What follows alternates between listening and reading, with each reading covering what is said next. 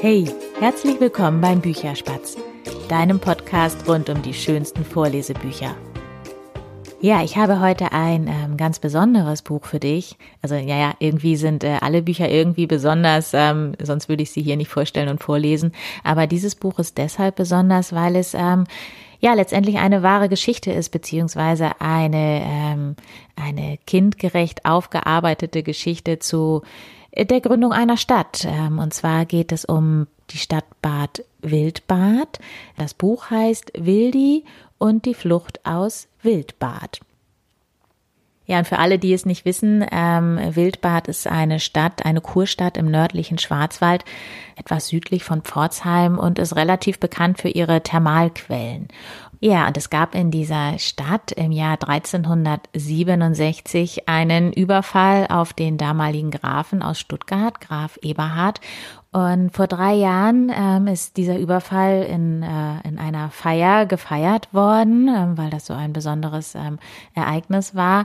Und ähm, in diesem Zusammenhang, also dieser 650 Jahre Überfall in Bad Wildbad Feier, ist ähm, die Autorin von diesem Buch, Konstanze Vetter, auf die Idee gekommen, dieses ganze Geschehen ähm, eben in ein Buch zu verpacken. Denn es gab bis dahin nur eine Ballade zu diesem Überfall, die äh, wahrscheinlich auch wunderschön ist. Ich kenne sie nicht, ähm, aber natürlich in einer recht altertümlichen Sprache.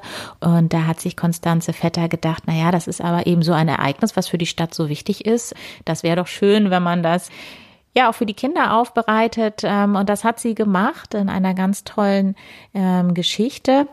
Ja, es ist letztendlich eine Art Rittergeschichte geworden. Und zwar kommt in dieser Geschichte als erstes ein Wildschwein vor, Wildi. Ähm, Wildi führt, weil er verwundet ist, ähm, Jäger, die ihn eigentlich erschießen wollten, zu äh, dieser Thermalquelle.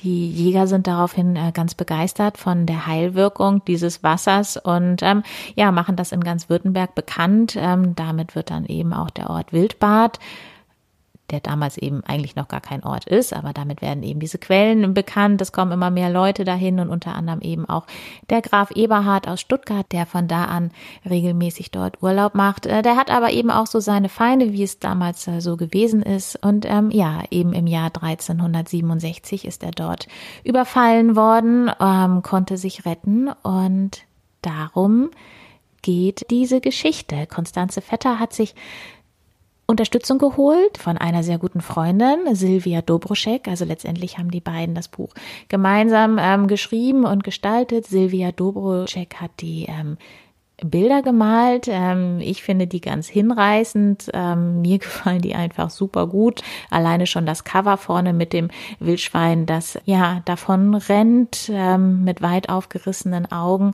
Meine Tochter hat es im ersten Moment für ein Pferd gehalten. Ich glaube, die hat sich die Nase nicht so ganz genau angeguckt. Außerdem ist sie ein großer Pferdefan.